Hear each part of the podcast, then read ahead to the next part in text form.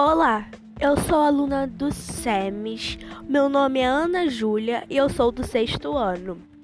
Hoje eu estou aqui para fazer o meu trabalho de matemática. O tema é fração.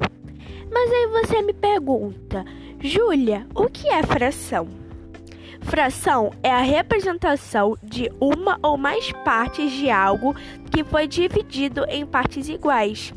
Uma fração representada uma divisão, em que o numerador equivale ao dividendo e o denominador equivale ao divisor. Uma fração é um número racional. Mas aí você me pergunta de novo, Júlia, como a fração é representada?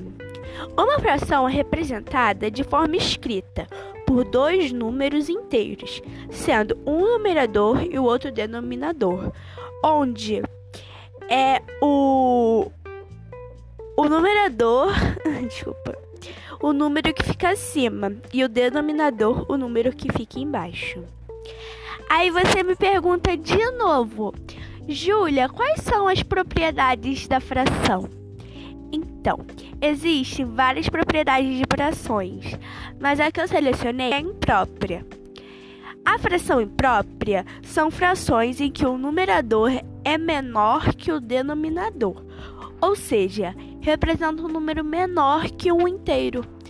E agora, a fração imprópria é: são frações em que o numerador é maior, ou seja, representa um número maior que o inteiro.